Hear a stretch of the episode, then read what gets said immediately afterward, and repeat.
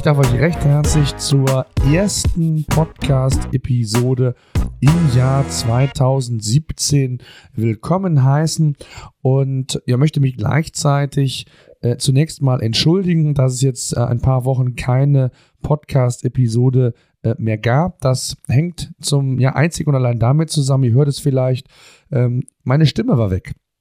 Ich hatte eine starke Erkältung und ähm, hatte irgendwie ein Virus in mir und hatte ja jetzt knapp drei Wochen keine richtige Stimme und bin froh, äh, dass ich euch heute den ersten Podcast im Jahr 2017 präsentieren kann. Möchte euch auch an dieser Stelle noch alles erdenklich Gute für das neue Jahr wünschen, auf das eure gesteckten Ziele 2017 sowohl privat als auch geschäftlich in Erfüllung gehen mögen. Und natürlich wünsche ich euch ganz, ganz viel Gesundheit. Ich denke, das ist das Wichtigste. So, kommen wir nun aber zum Podcast selbst. Ähm, vielleicht bevor es losgeht, noch ein, zwei Sätze wie es mit dem Podcast 2017 weitergehen wird. In 2016 war das Ganze ja immer mal wieder äh, mit Pausen versehen. Mal gab es wochenlang kein Podcast, dann gab es die geballte Power Podcast-Episoden. Das soll sich 2017 ein wenig ändern. Und zwar möchte ich den Podcast mehr und mehr in den Fokus nehmen. Ich sehe, dass er immer besser ankommt, ähm, nachdem ich das Konzept das ein oder andere Mal auch ein wenig feinjustiert habe. Und mittlerweile glaube ich, ähm, die Mischung gefunden zu haben, die euch auch gefällt. Ähm, da bin ich natürlich auch immer noch dankbar, wenn ich hier an dieser Stelle Feedback von euch kriegen würde. Entweder unterhalb der, des Artikels auf E-Commerce Vision bei Facebook, Twitter, E-Mail, egal wo. Ähm, denn letztendlich mache ich diesen Podcast ja auch für euch. Und zwar soll es 2017 ein bunter Mix werden, wobei der, der Schwerpunkt ganz klar in den Gesprächen, Interviews mit anderen Shopbetreibern, Experten ähm, sein wird. Das heißt, ich werde mir viele Unternehmer, Persönlichkeiten, andere Shopbetreiber einladen, mit denen über ja, das Geschäftsmodell sprechen, über Online-Marketing-Themen, E-Commerce-Themen, sodass ich also euch ähm, ja einen, nicht nur einen Mehrwert bieten kann, sondern ihr euch auch vielleicht sogar von anderen inspirieren lassen könnt. Das ist, denke ich mal, immer ganz wichtig, gerade auch im E-Commerce, da einfach auch mal eine andere Seite mal mitzukriegen, nicht immer nur ins eigene Unternehmen zu schauen, sondern vielleicht auch einfach mal neue Perspektiven aufzunehmen.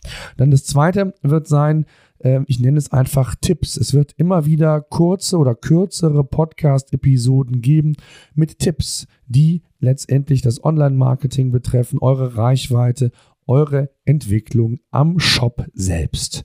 Und heute möchte ich mit einem Tipp starten. Ich habe äh, spannende Gesprächspartner in, der, in dieser Woche und in der nächsten Woche, mit denen ich äh, bereits schon Podcast-Episoden aufnehme.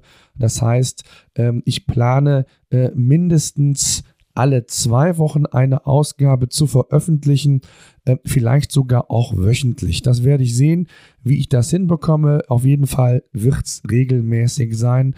Das habe ich mir für 2017 vorgenommen. Ja, wie gesagt, heute möchte ich mit einem Tipp anfangen, der eigentlich sehr banal ist, aber die Praxis zeigt, dass sehr viele, ich sag mal, diesen, äh, diesen Hebel unterschätzen. Viele Seitenbetreiber, insbesondere kleinere oder mittlere, äh, mittelgroße Händler, ähm, schwören auf andere Dinge oder haben das vielleicht auch gar nicht so im Fokus. Und zwar ist die Grundlage dafür eigentlich die Search-Konsole. Und da sind wir eigentlich schon beim, beim eigentlichen Problem, warum man das gar nicht im Fokus hat. Ähm, denn viele nutzen die Search-Konsole ja nur rudimentär, wenn überhaupt. Und ähm, das ist aus meiner Sicht fahrlässig, denn die Search-Konsole liefert unheimlich wichtige und wertvolle Insights und Daten, die man einfach für sein Online-Marketing, aber auch insbesondere natürlich für seine Suchmaschinenoptimierung verwenden sollte. Und ähm, die Search Console ist so mächtig und viele unterschätzen die Möglichkeit. Und deswegen Äh, hier auch der, an der Stelle nochmal der Hinweis oder Tipp, nutzt die Search-Konsole unbedingt. Wenn ihr das äh, bislang noch nicht gemacht habt oder nicht in der Intensität, ich kann es euch nur empfehlen, möchte auch jetzt im Laufe des Podcasts, bevor ich auf den eigentlichen Tipp komme, auch nochmal so kurz zusammenfassen, was die Search-Konsole denn für wichtige Insights überhaupt liefert und für Funktionen hat. Und damit fange ich auch gleich an. Zum einen letztendlich geht es darum, die Search-Konsole ist, wenn man so will, die einzige Kommunikationsmöglichkeit mit Google. Man hat die Möglichkeit, Google Hinweise zu geben. Äh, gleichzeitig bekommt man sehr wertvolle Informationen auch von Google zurück sodass man also hier regelmäßig schon mal von Hause aus alleine deswegen äh, in die Search-Konsole reinschauen sollte. Und ähm, darüber hinaus ist es ja so, wer bei Google Analytics oder in Tech Manager aktiv hat, ähm, kann die Search-Konsole ja spielend leicht autorisieren, sodass man also hier auch dann sehr schnell auf ja, echte Google-Daten, und das ist auch nochmal ein ganz wichtiger Punkt, zurückgreifen kann. Tja, was zeigt mir die Search-Konsole mal so zusammengefasst? Letztendlich wird mir angezeigt, HTML-Fehler oder letztendlich IT-Fehler, ob ein 404-Fehler vorliegt und, und, und. Ähm, ich habe natürlich dann die Möglichkeit, auch ähm, HTML-Markups, da komme ich gleich noch zu, für eine Seite oder für meine Seite hinzuzufügen. Das heißt, ich kann meine Snippets erweitern um verschiedene Bereiche äh, in, bei Google, ob es Bewertungen sind, um Produkte, Eventdaten. Da gibt es also einiges an Optionen, die ich da mittlerweile habe und wie ich dann entsprechend ja meinen Eintrag quasi bei Google erweitern kann. Und das ist eine ganz, ganz äh, wichtige Geschichte, komme ich aber wie gesagt später nochmal im Laufe des Tipps dazu. Tja, dann ist es ein ganz wichtiger Punkt auch. Man hat die Möglichkeit, ähm, die, die Sitemap einzureichen, zu kontrollieren, ob diese richtig bei Google eingereicht wurde. Man kann die Robots TXT kontrollieren. Also, wie gesagt, ganz viele Dinge, auch die den, den On-Page-Bereich betreffen, bekomme ich hier schon mal sehr schön ja, aufgezeigt. Dann ist ein ganz elementarer Punkt zunächst einmal, dass die Daten in der Search-Konsole aktuell drei Monate rückläufig zur Verfügung stehen.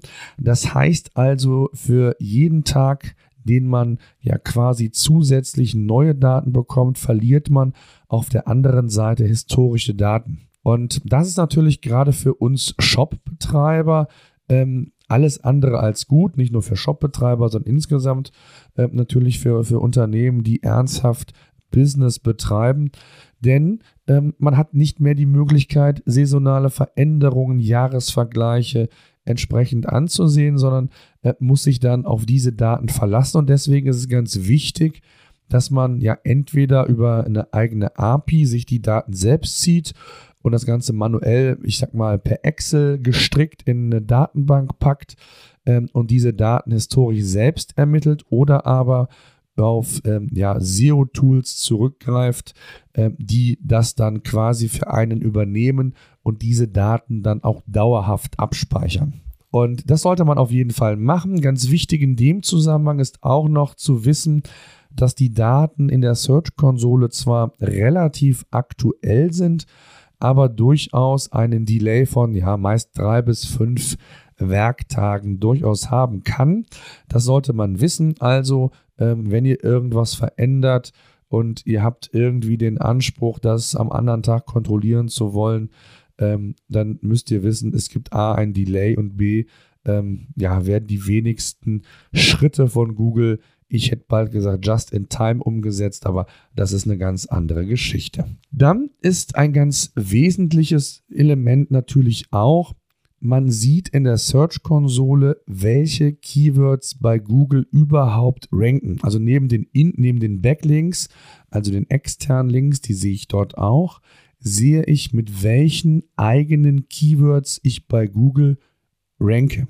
Von der Position her, also durchschnittliche Position. Ich sehe, und das ist das, das Wertvolle an der Search-Konsole, äh, was ähm, kein SEO-Tool dieser Welt dir liefern kann, ähm, wie viele Impressions und wie viele Klicks auf diese Keywords generiert wurden bzw. erzeugt wurden. Und das ist natürlich für mich ein enormer Hebel, äh, den ich gleich auch noch mal ein wenig näher darlegen möchte.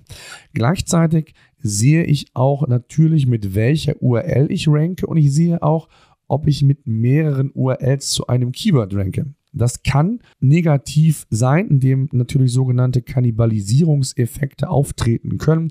Das heißt, wenn Google sich nicht sicher ist, welche der URLs denn tatsächlich die relevante für das Keyword ist und ähm, es vielleicht sich um eine URL handelt, die mit dem Keyword ja gar nicht so viel zu tun hat oder vielleicht sogar auch wenn es transaktionsorientiert ist, äh, vielleicht keinen Produktabverkauf möglich macht.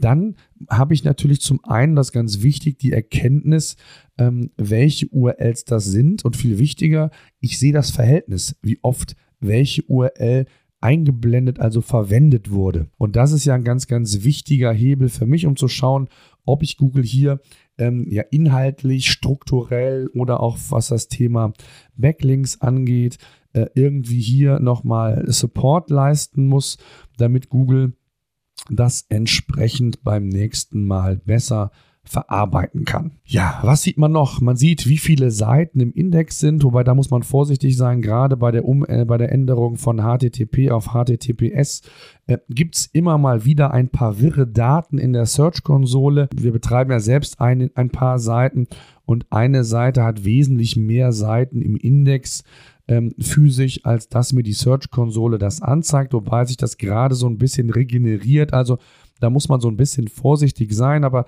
letztendlich ist es so, dass man hier auch entsprechend sieht, wie viele Seiten im Index sind. Ähm, dann erhaltet ihr natürlich auch noch einige wichtige Statistiken, was die Crawlings angeht. Also Thema Crawling Budget, wie häufig kommt ein Crawler vorbei und besucht eure Seiten. Also es gibt eine ganze Menge an wichtigen Informationen. Ich möchte die an der Stelle jetzt gar nicht äh, noch tiefer aufzeigen. Ich denke, die meisten von euch wissen das eh. Und äh, sollte das tatsächlich mal interessant sein, kann ich das gerne auch nochmal in einem Artikel bei E-Commerce Vision vertiefen für euch. Schreibt es mir gerne in die Show Notes beziehungsweise in die Kommentare. Dann weiß ich da Bescheid und werde sehen, was ich machen kann. So, kommen wir aber zu dem eigentlichen Tipp. Wie die Überschrift ja unlängst zu vermuten lässt, es geht um das Thema Snippet-Optimierung, also um euren Eintrag bei Google, der angezeigt wird, wenn der Nutzer äh, nach einem bestimmten Keyword sucht und dann letztendlich euren Eintrag im Optimalfall auf den vordersten Plätzen vorfindet. Und hier gibt es einen ganz, ganz wichtigen Hebel. Zunächst einmal glaube ich, dass das Thema Snippet oder Snippet-Optimierung im Jahr 2017, wenn man so will, noch wichtiger und relevanter werden könnte, als das bislang der Fall war. Insbesondere auf das Thema Relevanz und besseres Verständnis von Google-Seite her. Das heißt, Google versteht immer besser die Inhalte der Seite und somit letztendlich auch den Bezug zum Titel und zur Description.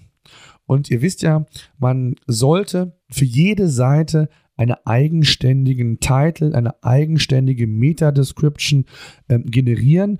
Beides sind zwar offiziell keine Ranking-Faktoren, aber dennoch ein ganz wichtiges ja, Werkzeug, wie ich heute an diesem Beispiel auch nochmal ausführen möchte. Denn ähm, ihr habt letztendlich ja die Möglichkeit über den Title Tag bzw. den Meta Description äh, Google ja die Vorgabe zu geben, wie ihr mit eurem Eintrag bei Google erscheinen wollt.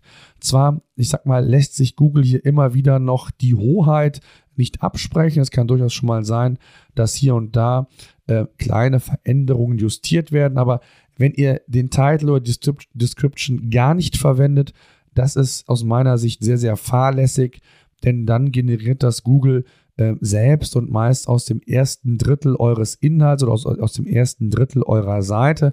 Und mh, hm, da kann man sich sicherlich vorstellen, dass die Wahl des Titles oder der Description nicht immer hundertprozentig ist und man sowas immer selbst in die Hand nehmen sollte, damit man hier auch Optimierungsmöglichkeiten hat. Tja, also wie optimiere ich das Ganze, beziehungsweise wie habe ich denn überhaupt Einfluss darauf äh, oder überhaupt zu erkennen, ob ein Titel oder eine Description gut oder schlecht ist. Und da sind wir wieder bei dem Thema Search-Konsole. Ich hatte euch ja gesagt, dass man in der Search-Konsole die Keywords nicht nur nach der Position sich auflisten lassen kann, sondern auch direkt mit den Leistungswerten. Das heißt also, wie häufig wurde das Keyword eingeblendet, also die Impressions, wie häufig wurde dann der Eintrag angeklickt und daraus ergibt sich ja letztendlich eine sogenannte Click-Through-Rate, also die berühmte CTR, die ihr von AdWords, von Banner-Kampagnen oder sonstigen Werbemaßnahmen ja, ja schon kennt. Und hier lassen sich dann Rückschlüsse ziehen. Das heißt, ihr habt beispielsweise ein Keyword, was 10.000 Impressions im Monat generiert hat. Bei 10 Besuchern, bei 10 Klicks bedeutet das, ihr habt eine Klickrate von 0,1% erreicht. Und da stellt man sich natürlich die Frage, ich habe 10.000 Mal den Aufruf, mein Snippet bei Google gehabt, also es wurde angezeigt, aber warum wurde es denn nur so wenig angeklickt? Und da sind wir beim Thema. Es kann einfach sein, dass der Titel, die Description nicht klickaffin genug war. Das heißt also, wenn ihr es schafft, ähm, mit 10.000 Impressions 2% Klickrate zu generieren, würde das bedeuten, dass ihr im nächsten Monat, wir gehen jetzt einfach mal von der Theorie aus, anstelle der 10 Besucher 200 Besucher und somit 200 qualifizierte Besucher für euer Webangebot generieren könnt. Und das sind natürlich enorme Unterschiede. Klar ist das nur die Theorie, aber die Praxis zeigt, dass Snippet-Optimierungen ja durchaus realistisch sind, auch in diesen Größenordnungen. Wir haben teilweise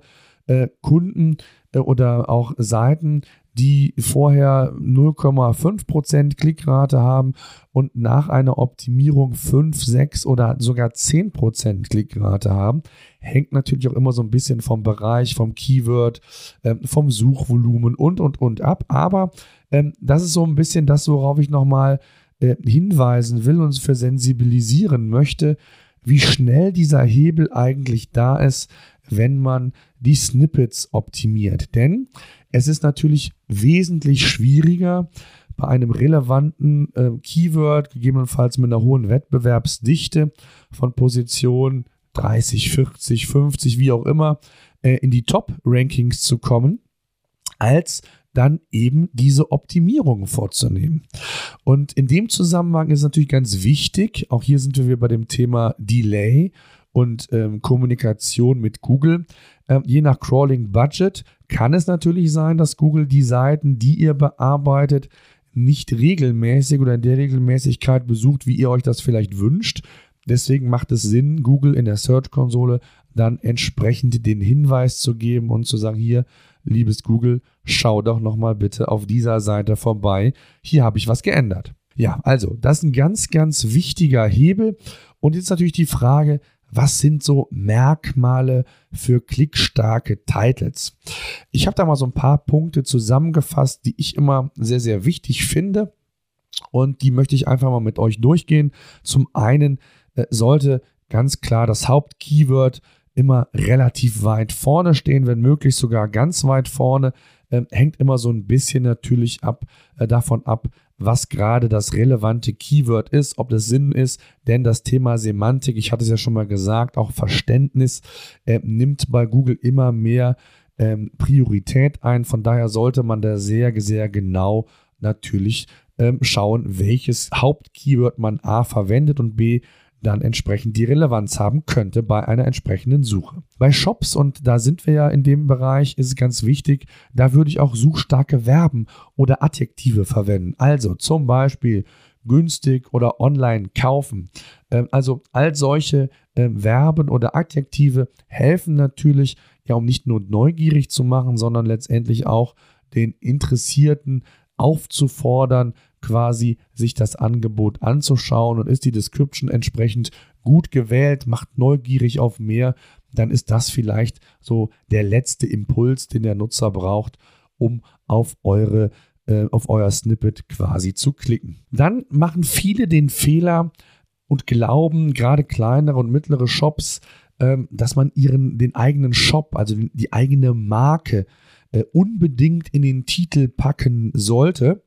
Da bin ich vorsichtig mit. Klar, das Thema Brand ist ein ganz wichtiges Thema, aber auch nur dann, wenn es wirklich ein relevanter Brand ist. Also sprich, wenn der Brand ein gewisses Vertrauen schon nach außen symbolisiert und zeigt und quasi dadurch zum Klicken animiert. Na, ich hoffe, ihr wisst, was ich meine. Dann würde ich das äh, versuchen, die Marke selbst in den Titel zu implementieren oder zumindest mal damit zu experimentieren, zu schauen, wie verhält sich das im Vergleich vielleicht zu dem, was ich zuvor gesagt habe. Ganz wichtig in dem Zusammenhang ist, ihr müsst ähm, berücksichtigen, dass seit, ich glaube, Mitte letzten Jahres, genau, hat Google den Platz oder die Breite für den Titel verändert. Das waren früher eine gewisse Zeichenzahl, die ihr zur Verfügung hattet. Das ist jetzt nicht mehr so. Google hat das Ganze, ja, ich hätte bald gesagt, ähm, dynamisiert. Und zwar sind es so zwischen 60 und 65 Zeichen, so roundabout kann man das sagen, äh, wo ihr ähm, ähm, den der Titel an Platz bietet. Und das hängt, und das hört sich jetzt echt äh, äh, banal an, aber es ist letztendlich so, es hängt von den ja, gewählten Buchstaben ab. Das heißt also, ein W braucht beispielsweise mehr Platz als ein I und deswegen hängt es letztendlich davon ab, welche Buchstabenkombination oder häufig, wie häufig ihr einen Buchstaben verwendet, ob dann der Titel 60 oder 65 Zeichen lang ist. Deswegen ist es immer ganz hilfreich, dass man hier, wie gesagt, ein Tool verwendet, das einem dabei hilft. Ja, so, das mal zum Thema Title. Kommen wir vielleicht auch nochmal zu den Merkmalen, was so klickstarke Descriptions aus meiner Sicht sind. Letztendlich soll natürlich die Description auf das Suchergebnis ja, hinweisen, aufmerksam machen.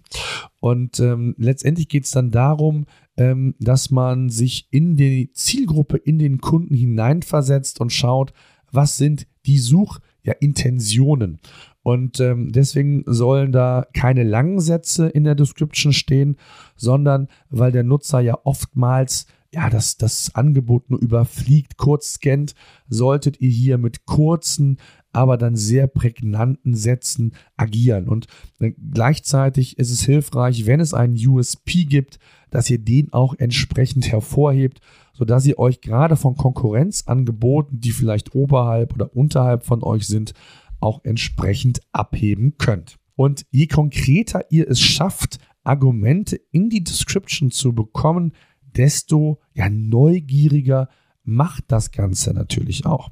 Und ganz wichtig ist, bleibt authentisch. Versprecht euren Nutzern nichts, was ihr später auf der Seite nicht halten könnt. Denn es gibt nichts Schlimmeres, als dass der Nutzer oder dem Nutzer irgendetwas suggeriert wird, was nachher auf der Seite nicht gehalten werden kann. Und letztendlich, ähm, ja, äh, ist es nicht nur so, dass der Nutzer sehr schnell euer Angebot wieder verlassen wird, weil er enttäuscht irgendwie zum Wettbewerber geht. Nein, auch Google mag es nicht, und da sind wir beim Thema Verweildauer oder Absprungrate, Return to Snippet, egal wie ihr das Ganze nennen wollt. Auch Google bekommt das mit, analysiert das, wenn der Nutzer äh, von eurer Seite zu schnell wieder in ein anderes Suchergebnis springt, dann ist das nicht gut und wird sich negativ auf eure Bewertung oder auf eure interne Bewertung von Google auswirken können. Also Thema sollte klar sein, ganz wichtig, versucht auch hier ja mit Call to Actions zu arbeiten, ist aber nicht zu übertreiben, aber mit Call to Actions solltet ihr hier äh, durchaus agieren, um ja einfach aufmerksam zu machen. Gleichzeitig, was natürlich für den Titel gilt, gilt auch für die Description. Schaut, dass die wichtigsten Keywords zum Produkt, äh, das ihr anbietet oder zum Inhalt der Seite vorhanden sind. Und ähm, auch hier gilt, was für den Titel gilt, die Description ist ebenfalls dynamisch, beziehungsweise ähm, hängt es letztendlich davon ab, auch hier wieder mit welchen Buchstaben ihr agiert.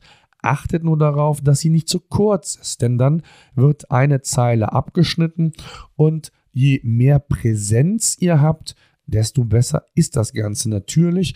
Und ähm, da sind wir natürlich wieder beim Thema, Sie darf natürlich auch nicht zu lang sein, weil ansonsten wird die Zeile letztendlich von Google abgeschnitten. Und äh, Präsenz ist, glaube ich, das gute Stichwort. Ich hatte es ja äh, anfangs schon gesagt. Das Thema Markups ähm, ist ja auch eine Relevanz bei, in der Search-Konsole, wo ihr zusätzliche Informationen quasi in das Suchergebnis implementieren könnt.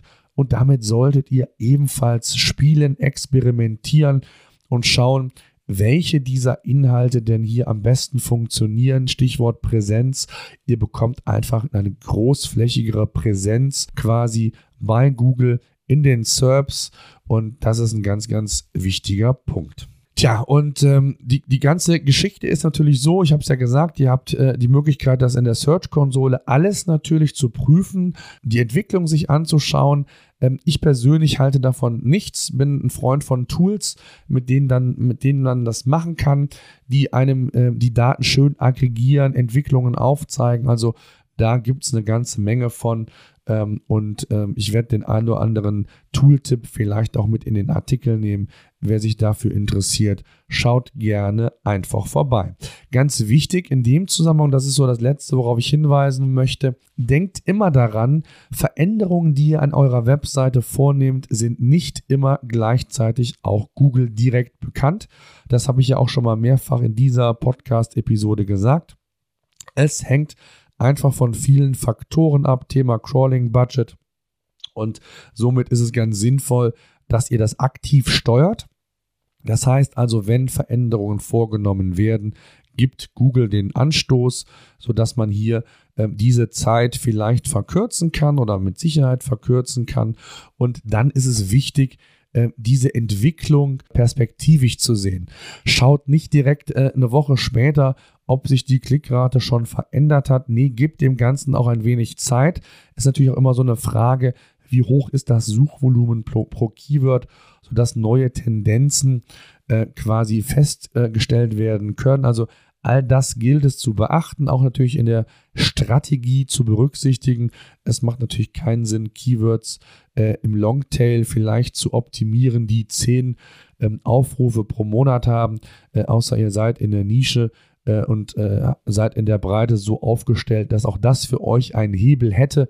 Aber grundsätzlich solltet ihr natürlich bei den Top-Keywords anfangen, denn da habt ihr natürlich die schnellere, den schnelleren Hebel und auch somit die schnelleren Ergebnisse. Aber insgesamt muss man sagen, ist das Thema Snippet-Optimierung ein unheimlich gutes Werkzeug, um bereits vorhandenen Traffic einfach ja, quantitativ zu steigern. Das und, und das ist ja ein ganz wichtiger Hebel.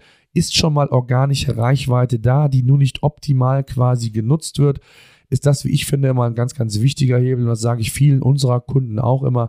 Arbeitet hier sorgfältig mit Bedacht und ähm, die Ergebnisse sind teilweise wirklich ja, überdurchschnittlich gut und ähm, viele Kunden waren hier schon positiv überrascht.